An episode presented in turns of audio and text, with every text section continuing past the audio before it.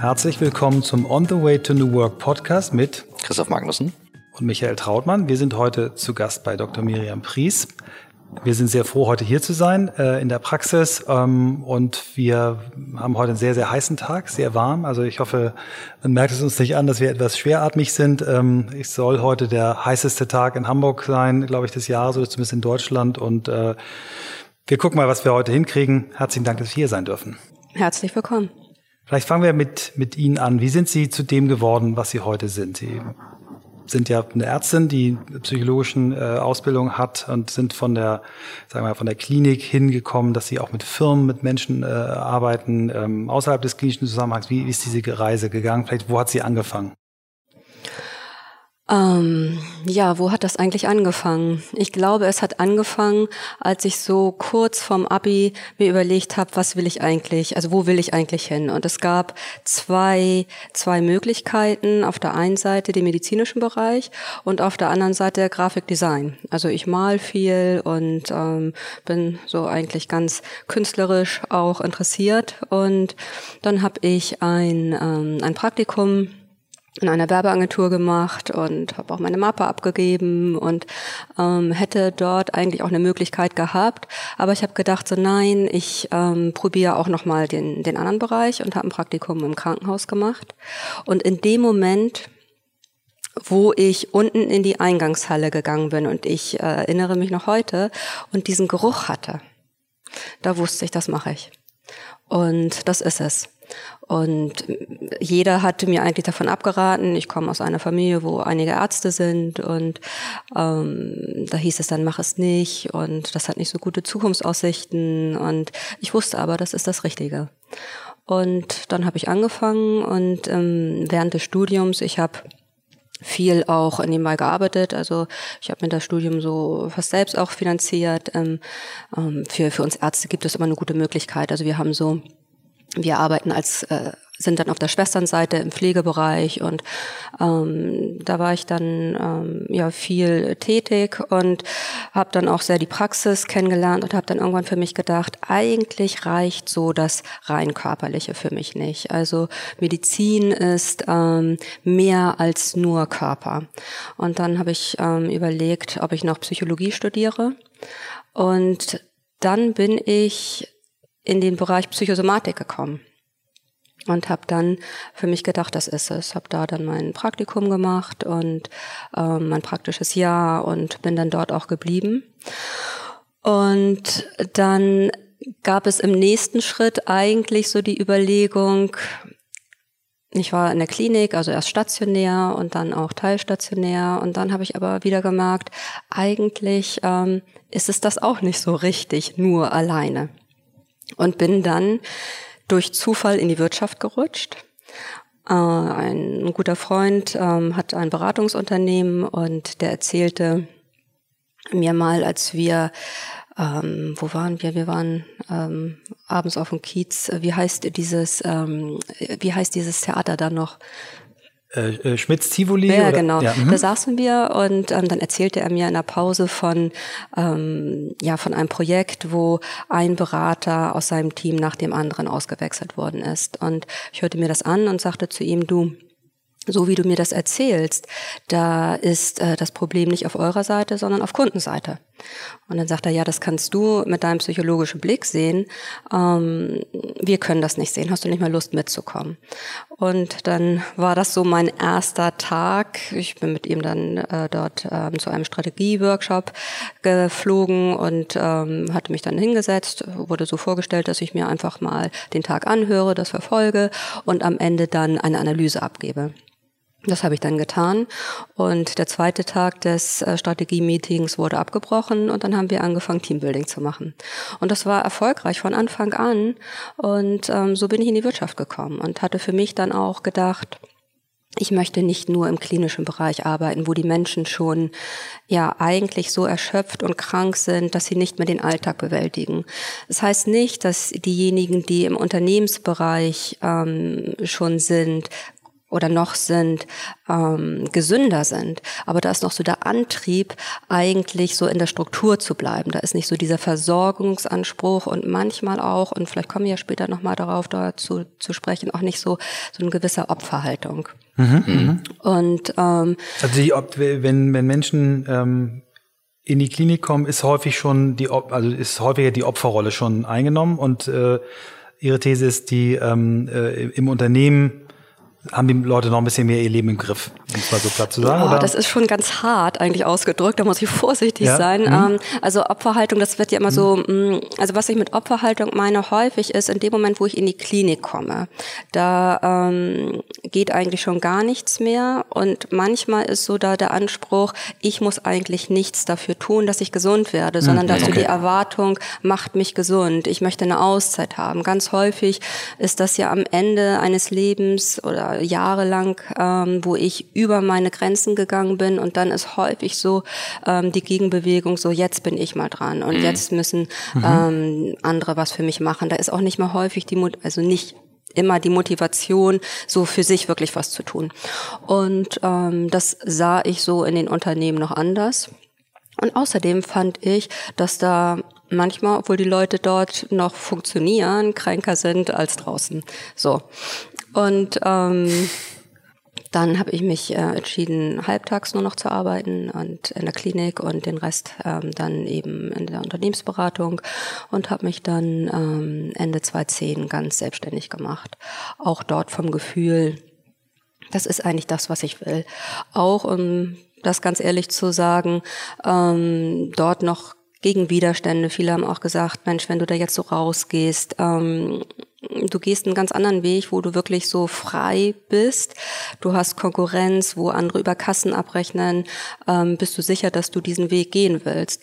Und ich habe für mich gedacht, ich kann unter den Bedingungen, wie das Gesundheitssystem im Moment und auch damals war, kann und will ich keine Medizin machen, weil ich nicht finde, dass man da gut Medizin machen kann.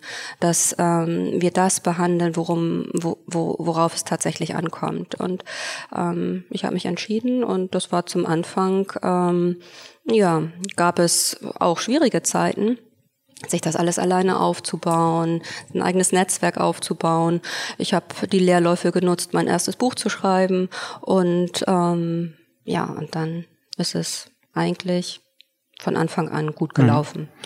Haben Sie zu dem, zu dem Thema äh, auch noch irgendwie in irgendeiner Form Weiterbildung gemacht, um sagen wir, Spielregeln, Wirtschaft kennenzulernen? Wie funktionieren Unternehmen? Oder, oder ist das, was Sie quasi mitgebracht haben aus Studium und Klinik äh, und der, sagen wir, der Eindruck dieses ersten äh, Strategieworkshops war klar, ich brauche da gar nicht jetzt irgendwie noch Theorie von außen. Das, was ich mitbringe, ist eigentlich die Grundlage, die ich brauche, um meine Beratung so zu machen, wie ich sie möchte. Naja, also ich habe ja neben der, der in dem ärztlichen Bereich habe ich eine psychotherapeutische Ausbildung ja auch gemacht, eine systemische Beratung, dann ähm, dort auch Organisationsberatungs ähm, auch darum okay, also ging es dann dazu. Mhm. genau mhm. und ähm, ja, zum Beispiel äh, gab es in der psychotherapeutischen Ausbildung die Möglichkeit, ähm, Gruppenausbildung zu machen. Ich habe in der Klinik äh, lange Gruppen auch geleitet und das kommt mir natürlich jetzt ähm, im Unternehmensbereich mit der Zusammenarbeit ähm, mit Teams, wenn ich da Restrukturierung begleite, ähm, Teams begleite, ähm, total entgegen, ne? weil ich einfach durch diese ganzen Dynamiken natürlich viel schneller auch sehen kann, worum geht es eigentlich und auf eine ganz andere Ebene eingreifen kann als auf der rein rationalen ähm, auch äh, Coaching-Ebene. Mhm, mh. Das, das Thema finde ich unfassbar spannend. Neben noch, und da würde ich gerne gleich nochmal tiefer einsteigen, also wie man das sieht und wie man das bemerkt. Aber eine Sache, da bin ich jetzt zweimal hängen geblieben. Ich hatte, als Sie das erzählt haben, der Moment, Sie sind ins Krankenhaus gekommen, Sie haben es gerochen, Sie wussten, Sie machen es. Der Moment, wo Sie sagten, und dann mache ich mich selbstständig und da gab es ganz viele Widerstände. Das, das klingt so wie in einem vorbei, aber ich weiß auch aus dem Bekanntenkreis, wie viele das sagen, sie würden es gern machen und ich das Gefühl habe, die folgen nicht dem der eigenen Stimme. Woher kommt diese Klarheit? Also offensichtlich äh, hatten sie die ja, also sie konnten ja irgendwie spüren oder merken oder hören, ich möchte das machen und ich verfolge das auch. Hm. War das einfach so? Sie sagten, das, und dann wusste ich es und habe losgelegt oder woher kam so dieses, okay, ich wechsle den, ja, quasi das Feld und, und gehe in was komplett gefühlt Neues? Eigentlich ja.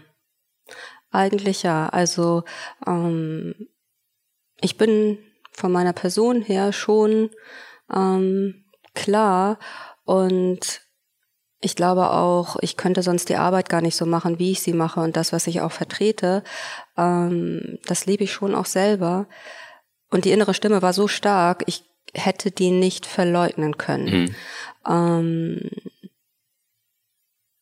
das heißt nicht, zum Beispiel als ich aus der Klinik rausgegangen bin, dass das alles so einfach war. Und ähm, ich weiß, also es wäre dort ein einfacher Weg gewesen. Es wäre alles vorgezeichnet gewesen. Ähm, und ich weiß noch, ähm, wie ich dort so das letzte halbe Jahr, da gab es so einen Moment, wo ich dann morgens aufgewacht bin und gedacht habe, so nein, ich muss jetzt wirklich raus, ich muss jetzt den nächsten Schritt machen. Und ähm, also insofern ja, ich habe bin der Stimme gefolgt, habe ich bis heute eigentlich alles gemacht, auch also immer wieder. Ähm, aber es ist nicht immer so einfach gewesen. Mhm. Ne? Und ich glaube, so, ähm, so wie Sie es dargestellt haben, so jetzt kommt die innere Stimme und jetzt macht man das. Ähm, das war so in dem Moment, wo ich diesen Geruch hatte. Alle sagen, das ist ja total merkwürdig. Also wenn ich das Krankenhaus rieche, das riecht irgendwie komisch. Mhm. Ich würde das dann nicht machen. Das ist merkwürdig, ne? Aber in dem Moment wusste ich das, das ist es. Ähm, und da aus der Klinik rausgehen, hatte ich natürlich auch. Auf der einen Seite dachte ich, Mensch, kriege ich das hin? Aber das andere war so stark, dass ich gesagt habe, ich mache es. Und dann habe ich Schritt für Schritt gemacht. Mir war es genau andersrum. Ich habe äh, als junger Mensch auch äh, Medizin als berufliche Option gesehen und äh, habe dann äh, mich zwei Jahre bei der Bundeswehr als Sanitäter verpflichtet. Und als ich im Krankenhauspraktikum das erste Mal irgendwie bei einer OP dabei war, habe ich genau an diesem Geruchsthema ich gescheitert. Das, das ist absolut nicht meine Welt und bin dann in die Werbung gegangen.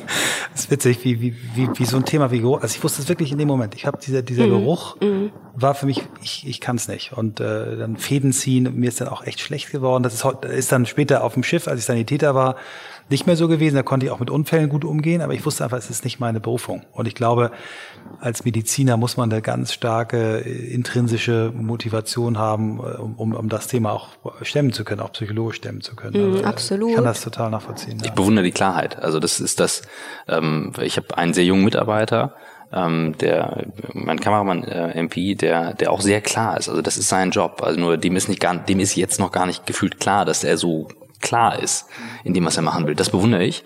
Ich selber war so gefühlt überlagert von Optionen, dass ich das Gefühl hatte, was ist jetzt mein, mein Weg? Und gefühlt bin ich immer noch auf der Suche. Auf der Suche. Mhm. Und das äh, hat mich sofort gerade angefixt, wo ich gedacht habe, woher kriege ich diese Klarheit? Ist sie mir angeboren? Kann ich die lernen? Kann mir jemand helfen? Alles. Also ähm, darum geht es ja am Ende auch, finde ich, was Leben ausmacht, was auch Gesundheit ausmacht, was auch Leistung und Erfolg ausmacht, der inneren Stimme zu folgen, sein eigenes Potenzial. Weil jeder von uns hat ja die innere Stimme, trägt ja sein Wesen in sich, wo das ganze Potenzial ist. Das zu entdecken und das zu leben. Und ähm, ja, das ist angeboren. Von Anfang an ist es da. Und es gilt, den Zugang zu entwickeln. Der ist nicht von Anfang an da. Und ähm, da kommen wir vielleicht nachher noch darauf, mhm. wie das geht. Ähm, und ja, man kann es lernen und ja, man kann es nachher auch leben. Mhm.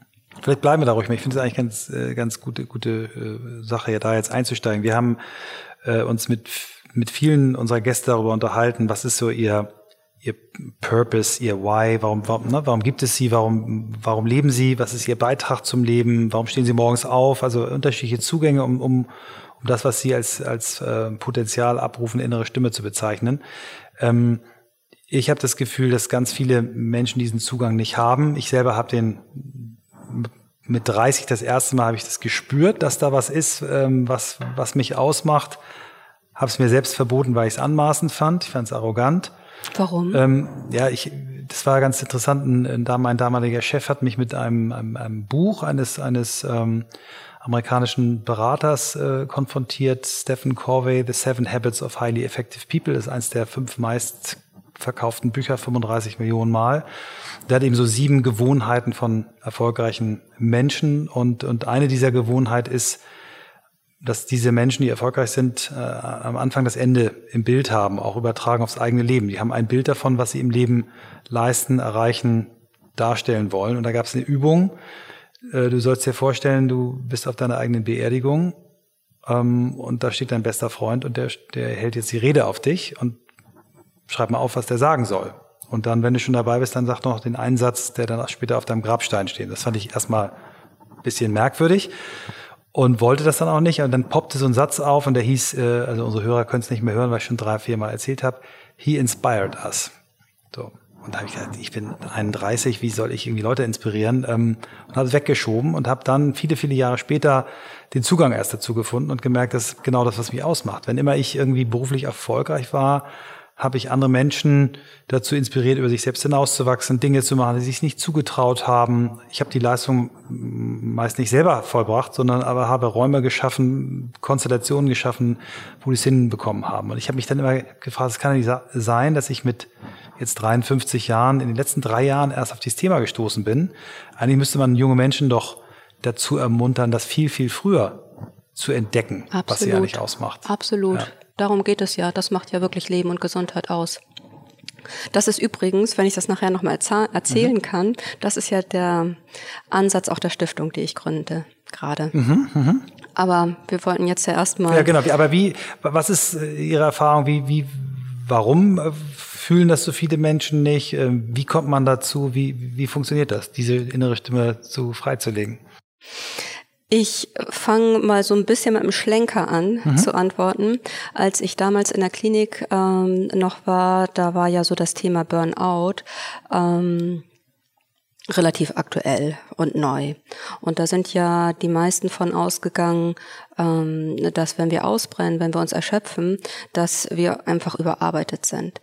Und ich habe relativ schnell mit den Betroffenen gemerkt, dass das gar nicht der Fall ist, sondern das, was wirklich zentral ist, ist ein ganz anderer Punkt. Und zwar wiesen jeder, der sich erschöpft hatte, und das konnte ich wirklich sagen, jeder, der hatte entweder konfliktreiche Beziehung, keine Beziehung mehr, also keine sozialen Kontakte mehr, und jeder hatte die Beziehung zu sich selbst verloren.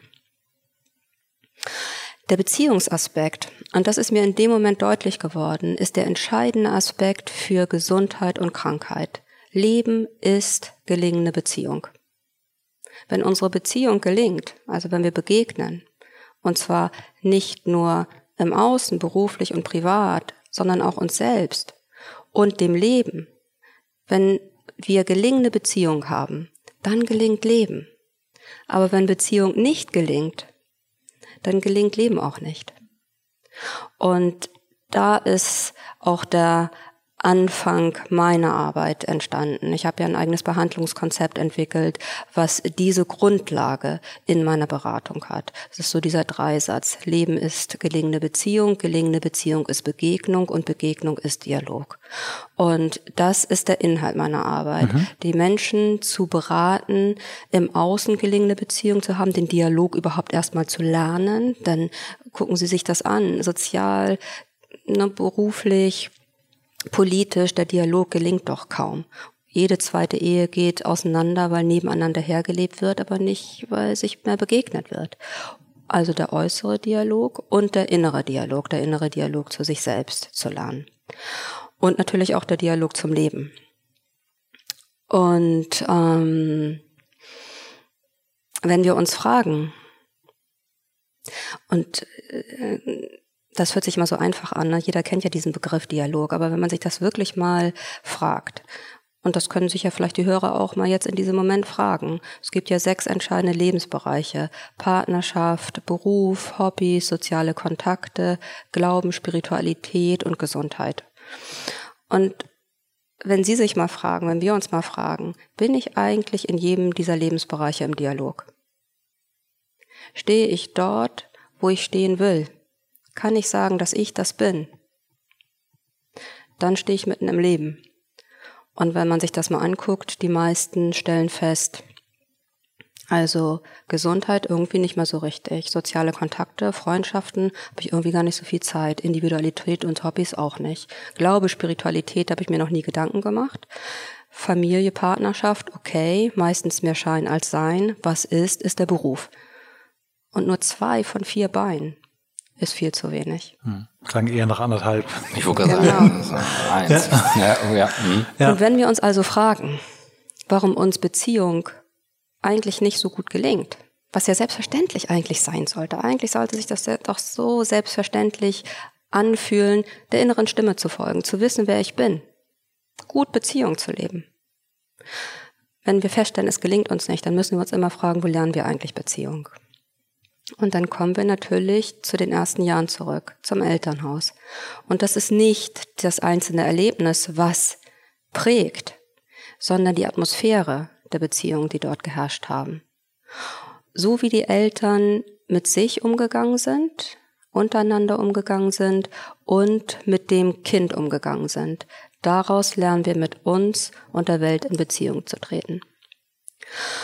Und wenn wir nun die Erfahrung gemacht haben, rede ich zu viel? Nein, nee, überhaupt nicht. Bin, also, alles gut. und wenn wir nun die Erfahrung gemacht haben, ähm, von Anfang an. Und der Anfang, der ist nicht, ähm, wenn wir schon auf der Welt sind, sondern der Anfang beginnt in dem Moment der Zeugung. Ist jetzt ja längst klar, da im Mutterleib das Kind spürt, was es umgibt. Wenn wir vom Anfang an die Erfahrung gemacht haben, es ist so schön, dass du kommst. Du bist gewollt. Wir freuen uns, dass du da bist. Schön, dass es dich gibt. Es ist nicht alles gut, was du tust.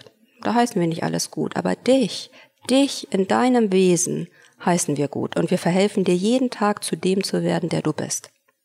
Wenn wir das erfahren, dann können wir automatisch von Anfang an Kontakt zu uns entwickeln. Dann finden wir heraus und spüren, wer wir sind, weil unsere Eltern uns von Anfang an im Dialog begegnen. Und wenn ich es richtig verstanden habe, auch die Eltern, wenn es gut gelaufen ist, das Kind dabei motivieren, die eigene Stimme zu finden. Das entsteht genau durch die, Bewehr durch die Begegnung mit den Eltern. Das heißt also, die, der Dialog mit dem Kind. Darüber lernt das Kind, mit sich in den Kontakt zu kommen. Die Eltern sind im ersten Schritt dazu da, den Kontakt zu dem Wesen des Kindes aufzubauen. Die Eltern wissen auch nicht, wer mein Kind ist. Das können sie nur durch den Dialog lernen, indem sie sich interessieren, sich öffnen.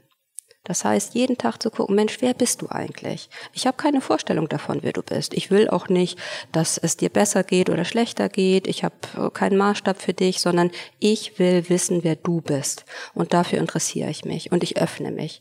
Ich bin dazu in der Lage, empathisch zu sein. Das heißt, mich auf deinen Platz zu setzen und zu fühlen, wie du dich fühlst.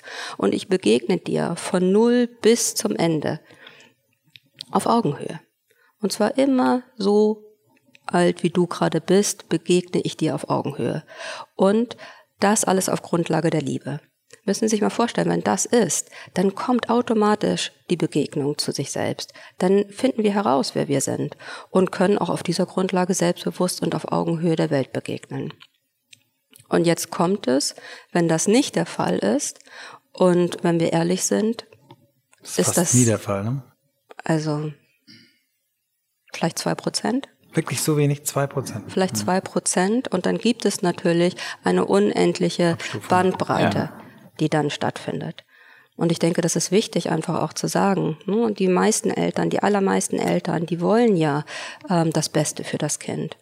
Und sind aber in dem Besten häufig gar nicht dazu in der Lage, das Kind an sich zu erkennen, sind aufgrund eigener Erfahrung, wo der Dialog gefehlt hat, nicht dazu in der Lage zu begegnen. Also wenn das nicht stattfindet, dann beginnt das Kind all das zu, aufzunehmen in sich, was ihm entgegengebracht wird. Das heißt, es kann keinen Kontakt zu sich entwickeln, kriegt keinen Zugang zur inneren Stimme, sondern das, was ihm vorgelebt wird, tagtäglich, wird von der äußeren Realität zur inneren Realität und es wird eine Wahrheit. Und zwar die Wahrheit über mich und über die Welt. Ein Beispiel, jemand, der hier mal in die Beratung kam, der hatte einen cholerischen Vater. Von Anfang an hat er die Erfahrung gemacht, ich komme gegen diesen Mann nicht an. Sobald das nicht so lief, wie der Vater sich vorgestellt hatte, schrie er die gesamte Familie zusammen und demütigte den Sohn auch.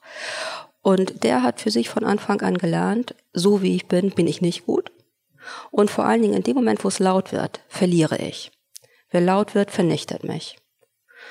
Und der geht mit dieser inneren Realität und Überzeugung in die Welt und beginnt auf dieser Grundlage seine Beziehung zu gestalten. Einmal zu sich selbst, so wie ich bin, bin ich nicht gut. Versucht das durch unendlichen Leistungsdruck zu widerlegen. Und gleichzeitig ist er, obwohl er eine erfolgreiche Führungskraft ist, konfliktunfähig. Ist nicht dazu in der Lage, wirklich Konflikte auszutragen, denn sobald es laut wird, hält das nicht aus. Hält das nicht aus, da geht der cholerische Vater wieder hoch und er haut entweder ab oder macht das, was unendlich viele Führungskräfte leider tun, die eigene Ohnmacht durch die Macht der Position zu ersetzen und zu dominieren. Geht ja am Ende auch immer schief. Das heißt also, so wie wir zu Beginn Beziehungen gelebt haben, und das kann ja vielleicht auch der Hörer oder die Hörerin sich jetzt mal fragen, Mensch, wie sind meine Eltern mit mir eigentlich umgegangen? Wie gehe ich mit mir selbst um? Kann ich eigentlich sagen, wer ich tatsächlich bin? Nehme ich mich an? Nehme ich die Welt an? Was für Wahrheiten trage ich in mir?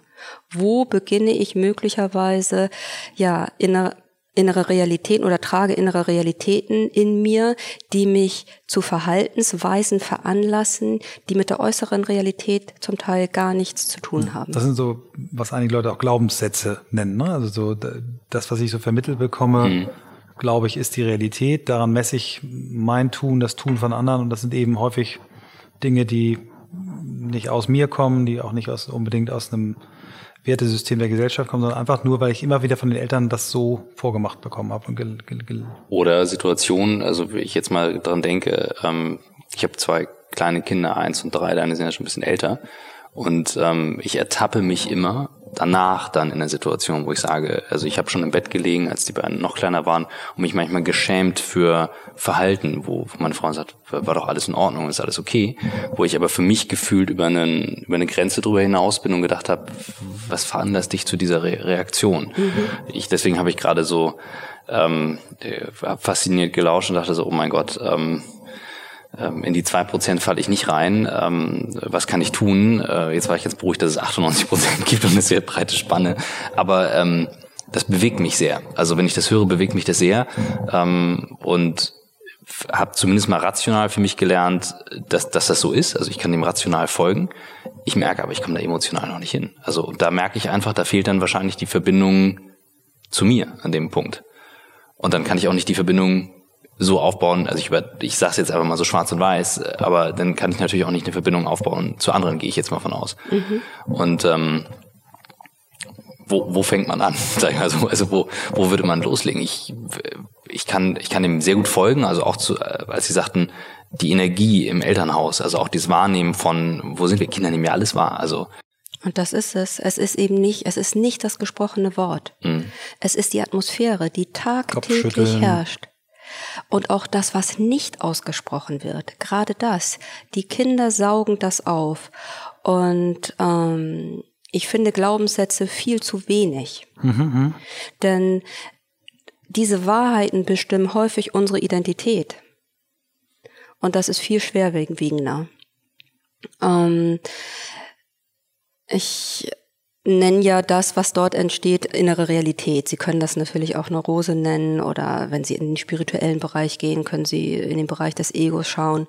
Ähm, ich bleibe mal bei der inneren Realität ähm, und ich finde wichtig, dieses Muster zu verstehen, was in ihr begründet liegt, weil ja unendlich viele sich äh, irgendwann fragen im Erwachsenenalter, die überhaupt gar kein Problem mit der Intelligenz haben, nur so wie Sie auch sagen, Mensch, ähm, ich merke eigentlich, da ist was nicht richtig, aber ich kann es nicht ändern. Ist ja viele auch, die irgendwann sagen, eigentlich bin ich in einer Situation, die mir nicht gut tut, ähm, aber ich kann mich nicht befreien oder ich gerate immer wieder an die falschen Personen oder ähm, ich kann ähm, keine Grenze setzen. Ich kann nicht Stopp sagen, obwohl ich eigentlich weiß, ich müsste das dringend. Also wo man sich fragt, das ist doch eigentlich absurd, dass wir als erwachsene Menschen nicht das leben können, von dem wir rational wissen, dass es eigentlich richtig ist. Also was steckt dahinter? Und deswegen sind Glaubenssätze viel zu wenig. Die innere Realität, die ist damals entstanden, als wir unsere Identität gebildet haben. Und in dem Moment, wo wir das als Wahrheit erfahren, dann nehmen wir das als Wahrheit von uns selbst auf. Die innere Realität entsteht immer in dem Moment, wo Defizit herrscht, also wo keine liebevolle Annahme ist, wo keine Begegnung ist, wo kein Dialog ist. Das heißt, die Grundlage der inneren Realität ist Defizit. Damit verbunden ist Hilflosigkeit, Ohnmacht, tiefste negative Gefühle und daneben gleichzeitig ein unendlich tiefes Sehnen, das, was damals nicht gewesen ist, weil ein Kind sehnt sich nach Liebe. Da entsteht ein Loch und eine Leere. Also gleichzeitig neben dieser Ohnmacht und Hilflosigkeit und Vernichtung der Wunsch, ich möchte das noch haben. Und die innere Realität ist aus diesem Konglomerat gebaut. Ähm, ich will ein Beispiel nennen, das hatte ich in dem Buch, glaube ich, auch beschrieben. Ähm, wissen Sie, was ein Kind tut, ein kleines Kind, wenn es, ähm, das braucht ja Nähe, wenn es weint und nach den Eltern ruft und die Eltern kommen nicht, dann weint das Kind weiter. Und die Eltern kommen wieder nicht. Und es ruft und ruft und ruft. Und irgendwann verstummt jedes Kind. Und wissen Sie, was das Kind dann tut, wenn die Eltern kommen und das hochnehmen will? Weint auch. Ne? Das dreht den Kopf zur Seite. Das dreht den Kopf zur Seite und lehnt das ab, wonach es vorher so gerufen hat. Und wenn ich sage, die Glaubenssätze sind zu wenig, ähm, wir müssen diesen Widerspruch verstehen, woraus die innere Realität besteht. Die innere Realität entwickelt sich in dem Moment, wo die Eltern nicht kommen. Das ist so ein unendlicher Schmerz, wo die Psyche nicht überleben kann. Und da entwickelt sich die innere Realität und sagt, okay, jetzt übernehme ich und zukünftig machst du das, was ich dir sage. Ich sage es jetzt sehr bildlich. Lehne du zukünftig ab, bevor du abgelehnt wirst. Hm.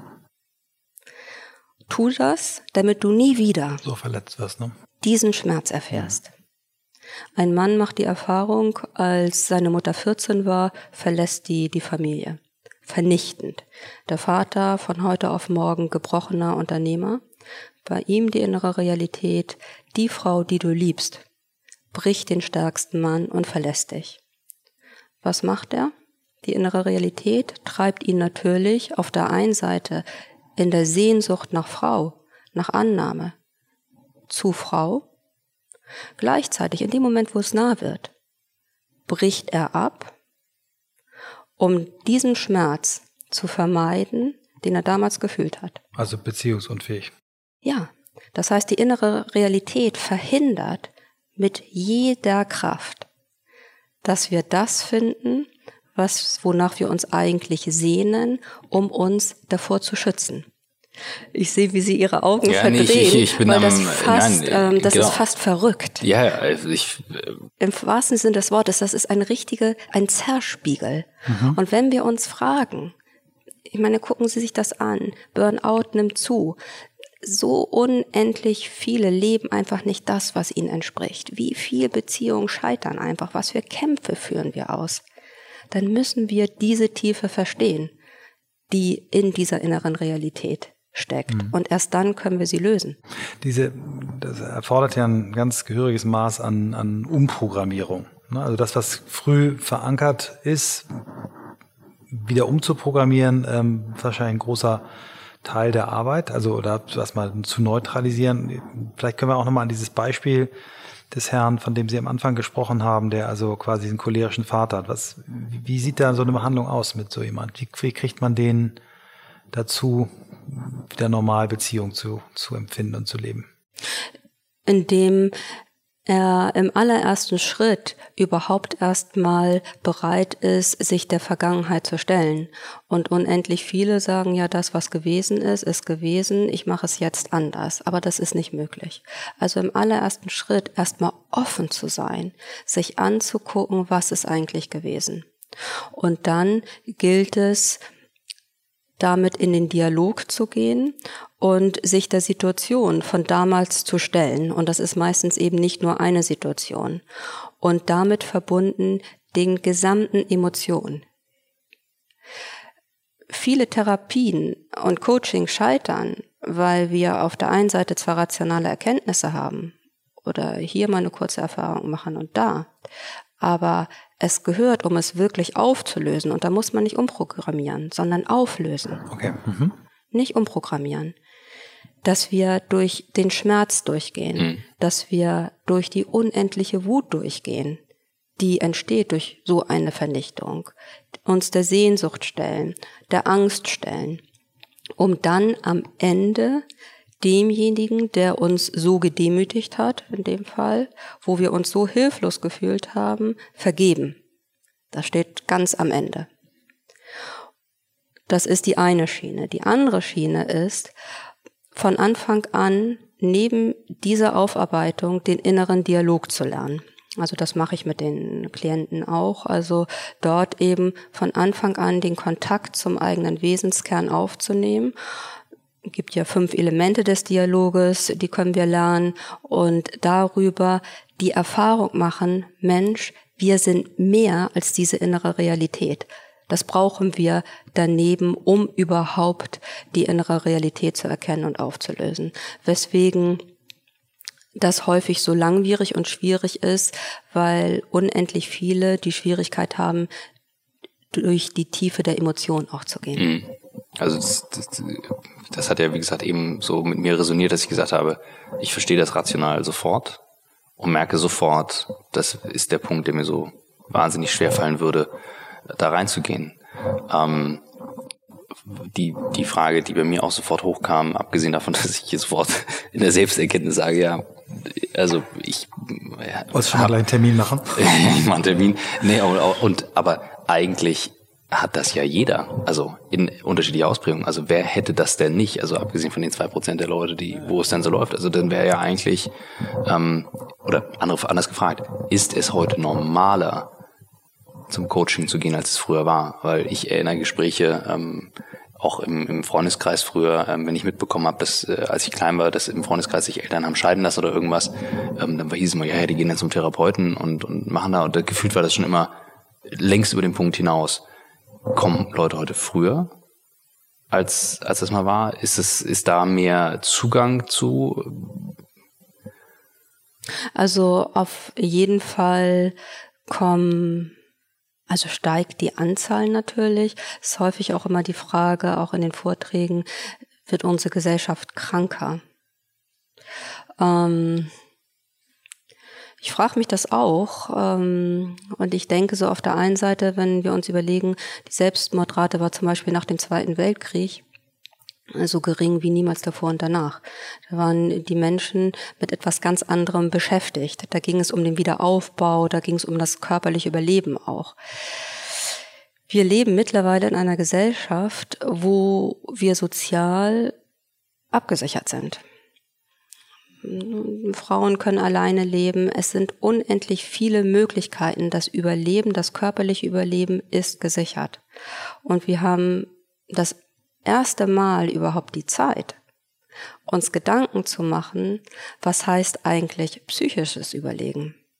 Was bedeutet seelisches Gleichgewicht? Das gab es vorher meines Erachtens nicht so. Hm. Gleichzeitig waren früher natürlich die ganzen Familienverbände ganz anders als heute. Heute geht ja immer mehr Beziehung verloren, Beziehung wird immer virtueller und Begegnung findet immer weniger statt. Also insofern ist die Nachfrage nach Coaching, nach Therapie schon größer. Tja, ob die Gesellschaft kranker ist, ich kann das letztendlich nicht beurteilen. Also gefühlt, also äh, für mich war das gerade äh, eye-opening, ähm, als sie sagten, eben zwei Prozent leben das so und ein großer Teil nicht. Und ich konnte es absolut nachvollziehen und das konnte ich auch nachempfinden, wo ich dachte, dann liegt es daran, dass einfach mehr Zeit da ist heute und nicht mehr kranke Menschen, sondern einfach nur mehr Menschen plötzlich erkennen, da ist etwas aufzuarbeiten und früher nicht die Zeit da war oder eben andere Themen und wichtiger das Bewusstsein. waren. Und das Bewusstsein. Ich glaube, und äh, ich glaube, dass wir in einer Zeit leben, wo sich das Bewusstsein auch verändert. Ich glaube schon, dass es uns psychisch schlechter geht. Mhm. Das ist auch gut. Auf der einen Seite ist es natürlich traurig, auf der anderen Seite glaube ich, dass das die Möglichkeit ist, auch darüber aufzuwachen. Mhm.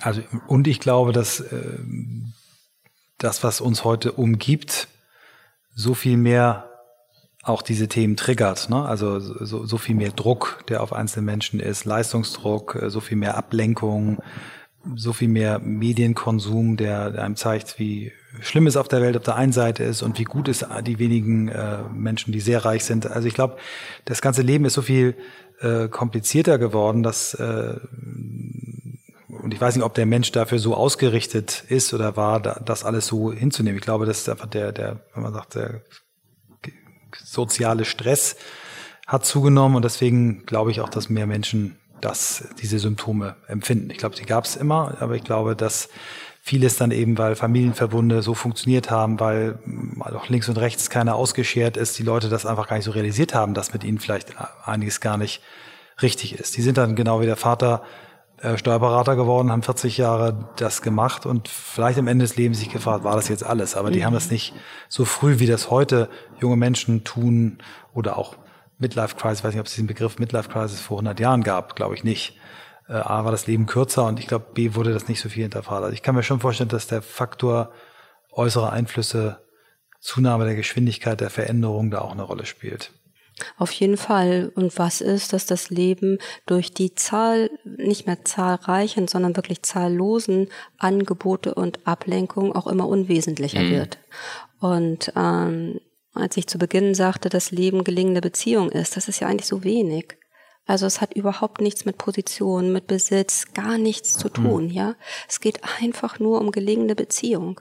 Und wir brauchen nicht mehr. Und auf dieser Grundlage gilt es dann, dass jeder sich in seinem Maß und seinen Möglichkeiten lebt. Und darüber wird viel zu wenig gesprochen und fokussiert, mhm. dass es um Beziehung geht. Mhm. Ähm, ich weiß nicht, ob die es kennen, die, Entschuldigung, ich unterbreche dich gerade, aber der, der, weil es gerade ganz genau passt, der es gibt eine Langzeitstudie an der Harvard University, die, glaube ich, mittlerweile fast 100 Jahre lang ist, wo, glaube ich, mittlerweile der vierte oder fünfte ah, Professor. Mhm. äh, ist. Die haben in, in Boston äh, eine große Gruppe von Männern am Anfang ähm, untersucht und Langzeit begleitet, wirklich ihr ganzes Leben lang die Hälfte waren Harvard-Absolventen, die Hälfte waren quasi so Hafenarbeiter. Also ganz einfache Menschen und sehr privilegierte Menschen mit großer Ausbildung und haben dann auch versucht, was macht Menschen gesund und glücklich. Und da kam genau das raus. Der einzige wirklich klar ermittelbare Faktor sind intakte Beziehungen. Mhm. Und das war egal, ob die reich waren, Karriere gemacht haben oder eben ähm, hart gearbeitet haben wenn die Beziehungen intakt waren, sind diese Menschen alt geworden, glücklich gewesen und so weiter. Also es ist medizinisch äh, auch belegt. Naja, es geht ja so weit auch, dass ähm, erkannt wird, dass äh, konfliktreiche oder äh, ja, konfliktreiche, kranke Beziehungen auch bis in ähm, den genetischen Bereich reingehen und auch Krankheiten verursachen können.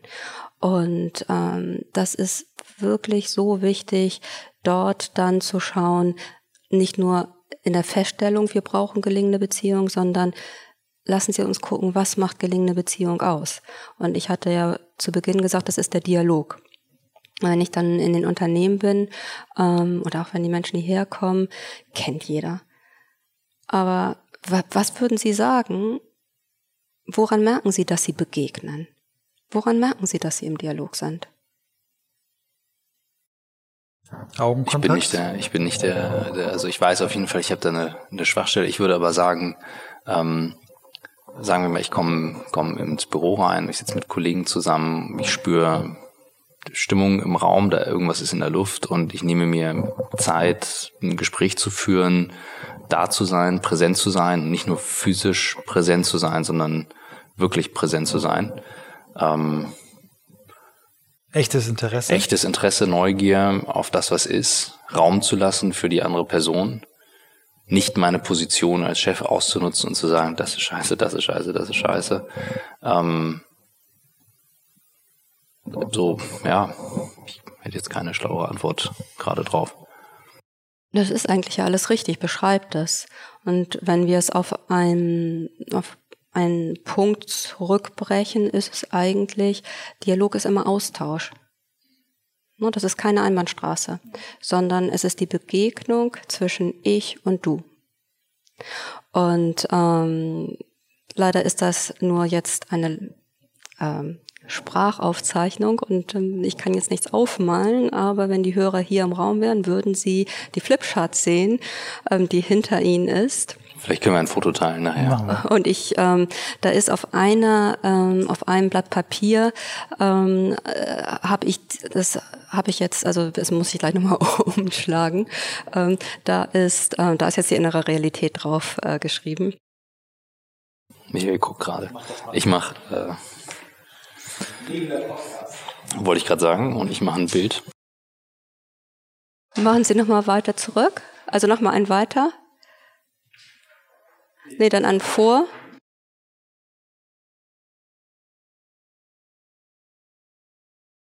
Ja. Genau. Ah ja. Kann ich weiterreden eigentlich? Absolut, ja, ja, so. ja. Alles live. Ähm, so, und wenn Sie da sehen, das macht ähm, Begegnung aus. Das ist ein gleichschenkliges Dreieck. Das heißt, da gibt es einmal ein gesundes Ich, was dem Du begegnet und auf dieser Grundlage entsteht ein Wir. Und zwar ohne Zwang und ohne Gezerre, sondern ich bringe mich genauso wie du ein in Übereinstimmung für ein Wir. Und Begegnung findet dann statt, wenn ich und du und wir zu gleichen Teilen gelebt wird. Und die meisten Beziehungen scheitern einfach, weil es eigentlich nur ständig um das Ich geht. Sind viele, die dann sagen, naja, Frau Pries, aber ich bin eigentlich jemand, der ständig im Du ist und sich immer nur um andere kümmert.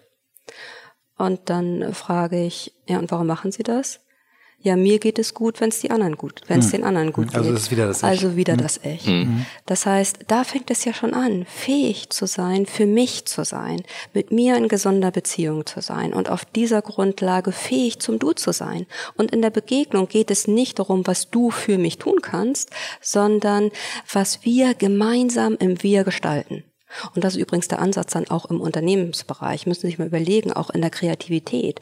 Wenn da wirklich auf dieser Grundlage Arbeit und Begegnung stattfindet, dann gibt es keine persönlichen Reibungsverluste mehr, sondern dann erschaffen Sie. Dann gibt es zwei gesunde Ichs, die fähig zum Du sind und die sich einbringen und dann entsteht immer was Neues. Und das ist Wachstum und das ist Kraft. Und die Verbindung, die Begegnung zwischen ich und du, die setzt eben fünf Elemente voraus, die Sie schon gesagt haben, sich in die Augen gucken, also Augenhöhe.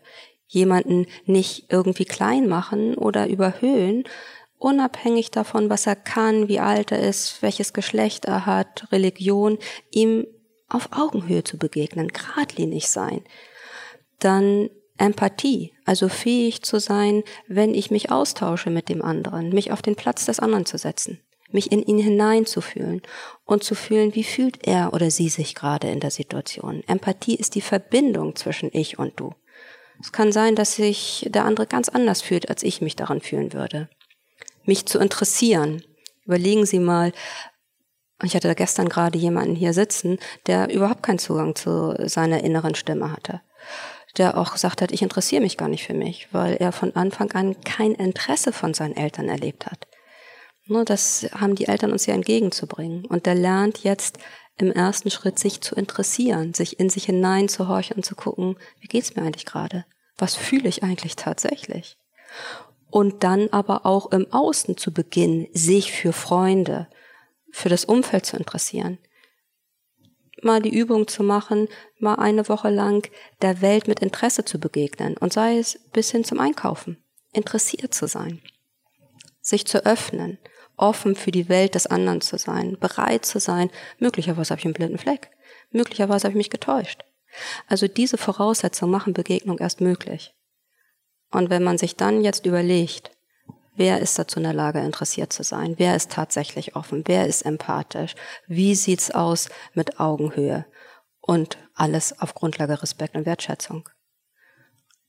Lassen Sie uns politisch gucken, was da gerade los ist. Überlegen Sie mal. Hm. Wie sieht dieses Dreieck aus? Ja. Sich da unterhalten, gestritten und so weiter. Ja. ja. Hm. Dann die ganzen auch äh, auf der, auf, auf der sozialen Ebene. Dann der, die private Ebene. Wer lebt diese fünf Voraussetzungen? Und wenn wir uns fragen, was wir für gelingende Beziehung brauchen, ist das erstmal wieder zu lernen. Und daneben natürlich zu gucken im Sinne der inneren Realität, was uns an Beziehung durch falsche Überzeugung hindert. Das ist ein, äh, ein Brett. Kurze Zeit durchzuatmen, eine kleine Pause und hier der Werbepartner Blinkist, der uns eine wirklich tolle App äh, gebaut hat. Zweieinhalbtausend internationale Sachbuchklassiker zusammengefasst in 15 Minuten Files als Text, als Audiofile. Wirklich großartige Themen zu Karriere, Meditation, Biografien, wirklich Business Leadership, alle Bereiche, die euch interessieren können. In 15 Minuten lesen oder hören könnt ihr euch diese Titel erschließen und ihr kennt es bestimmt, der Stapel von Büchern wird immer größer, den ihr lesen wollt und ihr kommt nicht mehr hinterher und hier habt ihr die Chance in der 15 Minuten das Beste und Wichtigste aus diesen Büchern rauszuziehen. Das Beste ist daran, dass ihr an jedem äh, Ende von jedem Titel konkrete Handlungsanweisungen bekommt, Regeln für Kommunikation, Tricks für Gehaltsverhandlungen oder Lifehacks für Produktivität. Es wird von echten Menschen gelesen und produziert. Ähm, das merkt man wirklich sehr, sehr liebevoll. Im Moment gibt es, das finde ich wirklich großartig, eine Aktion exklusiv für die Hörer unseres Podcasts. Auf blinkist.de slash newwork erhaltet ihr 25% Rabatt auf das Jahresabo Blinkist Premium. Es gibt auch ein Probeabo, wo ihr alles kostenlos testen könnt, aber das Premium-Abo, ich habe es jetzt selber kann ich euch nur empfehlen. Also B-L-I-N-K-I-S-T, ähm, also blinkist.de slash newwork. Ich schaue mir gleich nochmal nach dem Podcast die sieben Wege zur Effektivität an. Vielleicht probiere ich es auch mal mit Hören. Das ist eins meiner absoluten Lieblingsbücher. Das habe ich früher alle paar Jahre ähm, immer wieder mal gelesen und jetzt habe ich mir angewöhnt, es äh, einfach in der Kurzform mir nochmal anzuschauen. Also wie gesagt, ich bin völlig fasziniert und ähm, frage mich halt immer die ganze Zeit, ähm, an welchen Stellen. Also ich schaue jetzt gerade so ein bisschen immer auch in der Firma, privat, mit den Kindern, mit Eltern, mit Freunden. Das sind ja wahnsinnig viele Stellen, so an denen es heute ist. Und Michael, du hattest vorhin das Thema aufgebracht, ähm, mehr Eindrücke, mehr Vernetzung. Und ich frage mich gerade, ob tatsächlich so dieser, dieser Moment, wo, wo wir die Möglichkeit hatten, auf einmal mit allen auch virtuell in Kontakt zu bleiben auch ein Stück weit das denn verhindert. Also weil wir waren am Anfang des Jahres in einem Vortrag von einem Neurowissenschaftler, der, sagt, und das fiel mir jetzt gerade wieder ein, Hirnzellen werden nicht nur abgebaut oder es entstehen nicht nur Krankheiten, sondern die werden durch echte Begegnungen wieder aufgebaut. Ja. Und also wir sagen zum Beispiel bei uns in der Firma, wir haben zwar eine No-Office-Policy, sage ich immer, aber wir haben das Büro als Tool, so wie heute, wo das proppenvoll war und alle da waren, dass wir zumindest mal da sind und irgendwie uns austauschen können. Und jetzt denke ich gerade, wir nutzen das noch viel zu wenig, um dann wirklich zu sagen, das ist jetzt, äh, ähm, weiß ich nicht, Begegnungsspace oder keine Ahnung, äh, wirklich um uns zu treffen, anstatt das mit Terminen dann voll zu knallen. Ja. Die meisten gehen ja nur ins Büro und machen Termine. Ja, und äh, fragen Sie sich doch mal, Sie können noch so viel die Politik der offenen Türen leben oder mhm. die großen Räume haben. Begegnen Sie sich tatsächlich diese fünf Voraussetzungen, findet da Interesse mhm. statt, ist man offen, die Augenhöhe, das mal wirklich zu überprüfen, genauso zu gucken, wie sieht dieses Gleichgewicht eigentlich zwischen ich und du aus? Geht's mir in meinen Beziehungen eigentlich tatsächlich auch mal um den anderen oder nur um mich? Im ersten Moment, wenn auch beruflich miteinander diskutiert wird, geht's doch den meisten eigentlich darum, das, was man selbst weiß und richtig findet, den anderen davon zu überzeugen. Ja, das ist, ich habe neulich einen Satz gelesen, der, der mich auch sehr getroffen hat, äh, von Simon Sinek, der, also zuhören heißt nicht auf die nächste Möglichkeit zu warten, wieder selber zu sprechen. Und das ist bei ganz vielen der Fall, die sich dann so konditionieren. Ja, ja, du kommst schon und ich weiß ja, ich muss zuhören, aber sie, zu, sie hören eigentlich nicht zu. Sie warten nur darauf, selber widersprechen zu können. Und ich glaube, diese Erkenntnis mhm. immer zu haben, ähm, dass wirkliches Zuhören auch nur dann gelingen kann, wenn echtes Interesse da ist, wenn auch gefragt wird, nochmal gefragt wird, nachgefragt wird und man dem gegenüber das Gefühl gibt, der meint wirklich mich, der möchte wirklich wissen, das ist jetzt nicht nur so eine Höflichkeitsfloskel. Und ich glaube, zuhören, da liegt ein großer, großer Schlüssel. Wie, wie, wie hält man so eine Abwärtsspirale auf, wenn man merkt, man, man begegnet jemandem und das kann ja, das muss ja nicht privat sein, das kann ja eine Firma sein, das kann ja irgendwo sein. Und wenn ich merke, durch Kleinigkeiten löst es immer wieder was aus, Ärgernisse. Und äh, klar, wenn ich jetzt der Chef bin, kann ich sagen, okay, dann trenne ich mich von einem Mitarbeiter. Äh, wenn ich aber zur Selbsterkenntnis komme und sage, okay, ich bin das halt auch irgendwie. Ähm, wie halte ich sowas auf, wenn ich merke, ich bin in so einem unschönen Umgang? Wissen Sie, was ich meine? Ich ähm, überlege gerade, also meinen Sie, ähm, woran Sie merken. Dass ich und du eben nicht wir. Ja, nehmen wir mal, nehmen wir mal, also an, angenommen wir beide, äh, ne, hier so, wir sind ja gefühlt wie so ein Ehepaar äh, unterwegs und äh, jetzt haben wir mal irgendwie einen schlechten Tag und haben uns in der Wolle. Und ähm, wir kennen uns sehr gut, das heißt, wir könnten mittlerweile uns auch anfeinden mit Sachen, die wir gut von uns kennen. Sehr unfair, was ja Leute, die sich gut kennen, leicht können, weil sie ihre Schwachstellen kennen. Aber warum sollten sie es dann tun? Also ich, also es ist nicht so, dass äh, ich das nicht äh, selber auch manchmal tun würde. Also es gibt einfach fiese, es gibt, nein, aber ich, also es gibt einfach fiese Konflikte, also unfaire Konflikte. Aber ich glaube, du meinst, du meinst es so, wenn ich es versucht habe, äh, wenn, wenn, also man motiviert ist mit einer Person und dieses Ich, Du, Wir verinnerlicht hat und auch glaubt, es funktioniert, aber der andere, also man merkt, der andere eben nicht. Also ich habe, wir haben, also ich habe Leute auch im beruflichen Umfeld. Ich weiß, die haben einfach ein Thema und und ähm, dann haben sie eine innere Realität. Also das genau, ja klar. Aber, Nur, und dann ähm, und wenn dann so eine Abwärtsspirale stattfindet, was was sind Möglichkeiten, dass ich auch selber merke, ähm, klar, ich kann atmen, ich kann mich davon wegnehmen, ich kann mich aus der Situation nehmen, aber damit löse ich ja nicht die die Ursache, dass das was bei mir auslöst zum Beispiel. Also sage ich dann einfach, ich bin für mich, weil wenn ich jetzt das anschaue, ich, du, wir, dann steht das ja immer in Wechselwirkung. Das heißt, immer, ich bin ja natürlich. nie ohne die anderen. Naja, das ist so. Und ähm, deswegen eben meine Frage, das ist gar keine Provokation gewesen, mhm. zu sagen, ähm, natürlich ist, wenn Nähe da ist, sehen Sie auch die Schwachstellen mhm. des anderen. Aber warum sollten Sie die ausnutzen? Absolut, ja. Ich, warum? Ja, aber warum? Nicht. Ich sollte es nicht. Na, aber warum tun Sie es? Das war schon eine ernst gemeinte ja, ja, Frage. Absolut, absolut. Also jetzt auch nicht, ob Sie es tun nein, oder genau, ob also, man es tut. Warum tun Sie es? Weil ich natürlich ein, ein Reaktionsmuster in mir habe und in dem Moment emotional zum Beispiel über eine rote Linie komme. Ich muss jetzt gerade an, an ähm, diesen Schraner-Vortrag denken, wo er dann sagte, und dann steht man morgens auf, hat wenig geschlafen, tritt mit dem Fuß noch auf das Feuerwehrauto von den Kindern, dann ist der Kaffee leer, die, das Wasser ist kalt und dann komme ich hoch aufgeladen ins Büro und der Erste, der unpünktlich zum Termin kommt, kriegt es ab. So, jetzt mal so eine Situation. Ähm, warum sollte ich das tun? Ja, berechtigte Frage. Pa passiert. Ja, aber das ist ja, das ist ja etwas, was du, wenn, wenn alles andere stimmt, äh, du schnell selbst reflektierst und wenn du jemanden anschaust, dann gehst du zwei Minuten später hin und sagst, pass mal auf, mir ist heute yeah, das und das ich, passiert. Ich, ich mache jetzt mal so schwarz und weiß. Ähm, ich hatte heute Morgen nicht die beste Laune ähm, und habe gemerkt und habe mich danach beobachtet und gesagt, warum habe ich eigentlich so reagiert? Also es gibt gar keinen Grund dazu, aber ja, ich habe so reagiert. Ja, natürlich. Ja. Und dann sind sie eben dabei, dann geht's in der Beziehung um sie. Sie fühlen sich klein und weil sie sich klein und nicht gut fühlen, müssen sie den anderen noch kleiner machen, ja. um sich dann wieder besser zu fühlen. Ja, ist scheiße. Mhm. ja, klar. Und insofern, der äußere Dialog kann immer nur dann stattfinden, wenn sie mit sich selbst auch im Dialog sind. Das heißt also, in dem Moment, wo alles mistig läuft, was auch gerade wenn es so heiß ist, habe ich irgendwie den Eindruck, es sind solche Stimmungen mhm. häufig auch so dann eben zu lernen, in den Dialog auch mit sich zu gehen und sich nicht an dem anderen abzuladen. So, das ist das eine. Und das andere ist, in dem Moment, wo sie die Augenhöhe verlieren, wo sie das Gefühl haben, der andere hat ein Thema, beziehungsweise ich habe auch ein Thema mit dem anderen, dann wissen Sie das, sobald Sie erwachsen sind. Es gibt keinen Grund, Konflikte zum Beispiel nicht zu bewältigen. Es gibt mhm. keinen Grund, im Gespräch die Augenhöhe zu verlieren. Und wütend zu werden oder ängstlich, wie auch immer. Das sind dann die inneren Realitäten, die Muster, dass sie zurückversetzt werden, weil sie im Außen getriggert worden sind und sie sehen in der anderen Person plötzlich, sei es den Vater, der sie demütigt, sei es die Mutter, die sie ablehnt, sei es innere Realitäten können sich ja auch aus Scheitern entwickeln. Ne, also ich hatte zum Beispiel äh, einen, einen Mann, der kam hierher nach einer gescheiterten Beziehung. Und der kam mal von der Geschäftsreise nach Hause, fand seine Frau nicht alleine vor. Und das ging dann auseinander.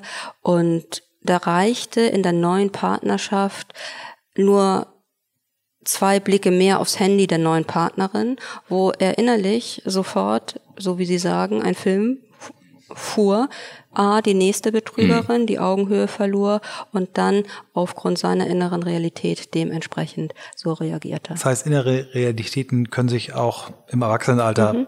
in immer der Beziehung immer wieder genau. neu auch ausbilden. Immer mhm. aus Ohnmachtserfahrung. Das ist Wahnsinn. Das, das ist ja wirklich ein lifelong Thema. Also wenn ich jetzt mal überlege, das, also ich wüsste jetzt keinen, den ich kenne, der davon ausgenommen wäre, jetzt mal so in der Wahrnehmung. Ähm, so in dem Ausgleich ähm, wenige, die super offen darüber reflektieren. Viele, die vielleicht offener heute sind, als sie es früher waren. Ähm, und ich sehe gerade, also ich verstehe jetzt viel besser, warum das auch so ein Riesenfeld in Unternehmen ist. Also, dass, dass das in keiner Form davon ausgenommen ist. Also jetzt ist mir auch klar, als Sie das Anfangsbeispiel hatten mit dem Teambuilding, wo Sie beim Workshop dabei waren, jetzt äh, verstehe ich völlig, ähm, warum Sie dann gleich am nächsten Tag den Stecker gezogen haben und das erkennen konnten mit dem Hintergrund. Teams können eben auch innere Realitäten ja. entwickeln. Also wie häufig dort, wenn Führungsfehler sind, dann sind Teams zum Teil wirklich traumatisiert. Dann geht die Führungskraft, kommt eine neue Führungskraft mhm. und denkt, was mit dem Team los? Weil das Team Wahrheiten entwickelt hat aus fehlendem Dialog aus der Vergangenheit, wo dort Blockaden sind, wo nicht wirklich die Möglichkeit ist, dort erfolgreich zu handeln. Mhm. Wir wollen auf jeden Fall gleich noch kurz, wir sind schon ziemlich weit, aber es ist mir egal, es darf unsere längste Folge mal, werden. Ich habe heute mal kein, kein äh, Timekeeping gemacht. Das finde ich, find ich dir sehr dankbar. Ich würde gerne über zwei, zwei Themen nochmal noch mal ansprechen. Und zwar einmal Ihre Bücher. Ähm, Sie haben auch über Resilienz geschrieben, Sie haben über Burnout geschrieben, jetzt im neuesten Buch über das Thema Spurwechsel. Vielleicht ruhig ein bisschen was über die, die Bücher zu erzählen. Dafür müssen Sie auch nicht die Frage, was waren die fünf Bücher, die Sie am meisten beeinflusst haben, nennen, weil Sie haben eigene geschrieben. Und dann gerne noch ein bisschen was über die Stiftung, wenn Sie Lust haben. Vielleicht einmal ganz kurz zu, zu den Büchern, was so die einzelnen äh, Ansatz- oder Einflugschneisen da waren und, und was vielleicht für den, ja, wer, wer sollte was lesen? Jetzt von den Hörern? Ja, also was, also zum Beispiel Resilienz ist das etwas, wo man sagt, das ist ein guter Einstieg, äh, weil das ist eine, eine, sag mal, nehmen wir mal an, ich bin jetzt ein Hörer, der sagt, eigentlich doch alles bei mir ganz in Ordnung und Resilienz ist ein guter Einstieg, weil dann kann ich dafür sorgen, dass in Zukunft auch alles in Ordnung ist oder noch besser in Ordnung ist? Oder wie, wie würden Sie so die Bücher erklären oder so zuordnen, die Sie Also das erste Buch ist tatsächlich für, das ja Burnout kommt nicht nur von Stress, das ist für diejenigen, die merken, ich bin irgendwie auf dem Weg im Burnout, mhm. bin im Burnout oder in meinem Umfeld ähm, geht es ähm, um Burnout. Und ähm, sich darüber einfach informieren, wie Burnout durch nicht gelingende Beziehung entsteht. Mhm. Und das zweite Buch ist, ähm, das kann jeder lesen. Mhm. Ich meine, jedes Buch kann von jedem gelesen ja. werden, aber ähm, das zweite Buch ist Finde zu dir selbst zurück. Da ähm, hatte ich die Lebensbereiche, die sechs Lebensbereiche, über die wir gesprochen mhm. hatten. Ähm, da geht es einfach darum zu gucken, was macht eigentlich wesentliches Leben aus? Was bedeutet es in der Partnerschaft, im Beruf, ähm, in der Spiritualität, im Dialog zu sein? Woran erkennt man das? Woran erkenne ich, dass ich mein Wesen lebe? Ähm, das Resilienzbuch, ähm, das ist tatsächlich gut. So wie Sie das sagen, haben Sie eigentlich perfekt ähm, anmoderiert. Mhm. Also da ist ähm, gut beschrieben, was psychische Widerstandskraft ausmacht. Da ist beschrieben, äh, wie Teams ähm, stark werden können. Sind innere Realitäten auch mit beschrieben. Ähm, der äußere Dialog, der innere Dialog ähm, mit den fünf Elementen wird beschrieben, wie man Kontakt zu sich aufnimmt. Und das Neueste, wo ich weiß gar nicht, ob man das sagen kann, aber wo ich wirklich, ähm, ich kriege wirklich viele Zuschriften gleich zu Beginn und man sagt auch, Mensch, das ist irgendwie so das Beste. Mhm. Ich finde, ich weiß nicht, ob es wirklich das Beste ist, aber das scheint einfach einen Nerv der Zeit berührt zu haben. Ne? Das ähm, Eben heißt Spurwechsel, ne? Spurwechsel, ja. genau. Zeit für einen Spurwechsel. Mhm. Ähm, da geht es einfach darum, ähm, wie können wir uns eben von den inneren Realitäten befreien? Wie können wir erkennen, was für innere Realitäten wir haben?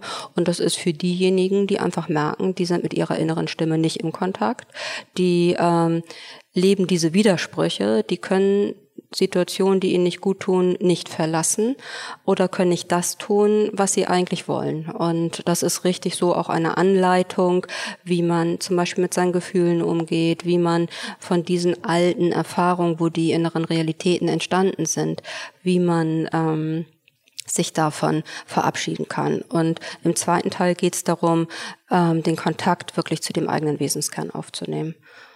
Viele Anleitungen, zur Selbstreflexion. Also ganz gut. Sie Sehr gucken schön. schon ganz schön erschöpft. Ich, nee, ich bin, also ich sauge so viel auf. Ich finde das Thema faszinierend. Ähm, weil ich gerade merke, wie das zusammenspielt. Also mhm. wie gesagt, intellektuell fällt mir das nicht schwer zu erfassen, aber ich merke gerade tatsächlich, welche Brücken da ähm, da stehen zwischen eben einem selbst, Beziehungen zu Hause, in der Firma, Alltag, also wirklich, was da passiert. Und dadurch, dass ich eben zwei kleine Kinder habe, mhm. äh, kenne ich einfach gerade sehr viele Situationen, wo ich einfach sage, ich merke und lerne sehr viel über mich selbst und zu Hause. Also ich kann das noch ein bisschen bestätigen. Ich habe äh, ein bisschen ältere Kinder, 22 und 19. Und bei mir ist im Moment so eine Lebensphase, wo ich das Gefühl habe, dass sowohl die Beziehung zu meiner Frau als auch zu meinen Söhnen extrem toll funktionieren auch hart dran gearbeitet, viel dran, lange dran gearbeitet. Und wie ich merke, dass mich diese tollen Beziehungen eben durch Probleme, die ich vielleicht in anderen Lebensbereichen habe, einfach mir helfen, da besser durchzukommen. Mhm. Und ich glaube, dass, wenn man sagt, diese sechs Stellen der Beziehung zur Gesundheit, wenn man sagt, möglichst viele von diesen intakt hat, dann kann man auch mal eine, also sag mal, jemand, der fünf äh, intakt hat und äh, der gefeuert wird, kann damit sicherlich besser umgehen als mhm. jemand, äh, der eine Ehe hat, die so gerade läuft und alles anderes misst. Ne? Also ich glaube, diese, mhm. diese zu verstehen, ähm, die Beziehung zu diesen Themen, Menschen, Gruppen und so weiter, ich, ich muss immer arbeiten, ich muss immer was dafür tun, ich muss was einsetzen und werde eben dadurch aber belohnt, dass ich eben resilient bin, wenn mal in einem vielleicht etwas nicht, nicht funktioniert. Genau das, das mit dem ich muss dran arbeiten, ist mir gerade durch den Kopf gegangen. Also dieses, ich habe die Aufgabe, in jedem der Bereiche etwas zu investieren. Und ich selber, wie der Job, wie die Beziehung zu anderen, alles spielt, gleichermaßen eine Rolle in den sechs Bereichen. Absolut. Und eben dann ganz konkret zu schauen, lebe ich eigentlich den Dialog? Finden privat wie beruflich diese fünf Voraussetzungen statt? Gibt es das Gleichgewicht zwischen ich, du und wir? Das ist schon mhm die zentrale ja, Leitlinie und dann zu gucken, wenn nein, was an inneren Überzeugungen, die ja unbewusst sind, hindert mich eigentlich daran? Warum gelingt es mir nicht? Und dann sind sie im Bereich der inneren Realitäten. Großartig. Wir haben tatsächlich noch nicht über Ihre Stiftung gesprochen und wir das sind, machen wir jetzt noch. das machen wir noch. Auch wenn wir weit über der Zeit sind. Das ist völlig in Ordnung. Wird das dann eigentlich gekürzt? Nein, Nein auf, auf keinen, keinen Fall. Fall. Wir haben schon mal einen gehabt, der hat eine Stunde 15 gehabt. Wo sind wir gerade? Da musste ich beim Flieger, der musste ich rechtzeitig raus in den Flieger erwischen und da hast du hart wir, wir sind bei einer Minute fünf und diesmal ziehen wir zu eine Stunde fünf. Alles gut. Aber, aber vielleicht haben wir zu viel Wiederholung. Überhaupt Nein, nicht. überhaupt nicht. Die Stiftung. Alles gut. Die Stiftung. Okay, die Stiftung. Da bin ich damals auf die Idee gekommen, als ich an der Uni ähm, unterrichtet hatte und ähm, da ging es eben auch um diese Themen. Und ähm, da wurde irgendwie relativ schnell deutlich, dass ziemlich viele Studenten auch schon erschöpft waren. Die kamen dann auch in die Burnout-Sprechstunde und wollten dann auch einen extra Kurs haben. Und ähm, es gab so einen, einen Moment, da sagte ein Student, das war erstes Semester, Frau Pries, ich habe mir irgendwie noch nie so über diese ganzen Fragen Gedanken gemacht. Aber jetzt so, wenn ich mir das überlege und ich ganz ehrlich bin, dann bin ich hier. Und mit hier meinte er, das ist äh, Brand Design, Brand Management, äh, also ein kreativer Bereich. Ähm, ich bin hier, weil mein Vater wollte, dass ich zu Unilever gehe. Und ähm, aber wenn ich ehrlich bin, muss ich Ihnen sagen, eigentlich will ich zu Unilever. Und eigentlich will ich auch BWL studieren. Und ich habe es aus Widerstand meinem Vater, mit dem ich einfach einen Konflikt habe, mich für das Gegenteil entschieden. Und dann müssen Sie sich mal überlegen, ähm, wie unendlich wertvoll das ist, bevor das Kind in den Brunnen gefallen ist, zu Beginn des Lebens, zu erkennen, Mensch, das, was ich mache, wofür ich mich jetzt gerade entschieden habe, ist nicht richtig. Und da habe ich gedacht, ähm, ich hatte dann angefangen, auch äh, die Studenten kamen dann in die Beratung. Ich habe dann immer so gemacht, die konnten mir so viel an Bezahlung geben, wie viel sie hatten. Das war ja dann immer wenig. Konnte das immer abpuffern, weil ich natürlich auch Vorstände und so habe. Aber irgendwann habe ich gesagt, das kann ich auch nicht so machen. Nee. Und ähm, ich will das auf ähm, breitere Beine stellen. Und ähm, da geht es tatsächlich darum, jungen Leuten, die zwischen 17 und 25 sind, ähm, die Möglichkeit äh, zu geben, ähm, den Dialog zu lernen, zu ihrer inneren Stimme zu finden, zu verstehen, was Gesundheit ausmacht, was gesundes Leben bedeutet, bevor sie die Entscheidung getroffen haben. Und ähm, ich habe in dem Moment wirklich gedacht, äh, der ist dann zu Unilever gegangen und hat BWL studiert, hat also sein Studium aufgegeben. Das ist unendlich wertvoll. Mhm. Und äh, wenn wir irgendwo ansetzen wollen, ne, warum setzen wir nicht eigentlich dann an? Mhm. Und die Stiftung, also Deswegen vielen Dank, dass ich darüber sprechen kann.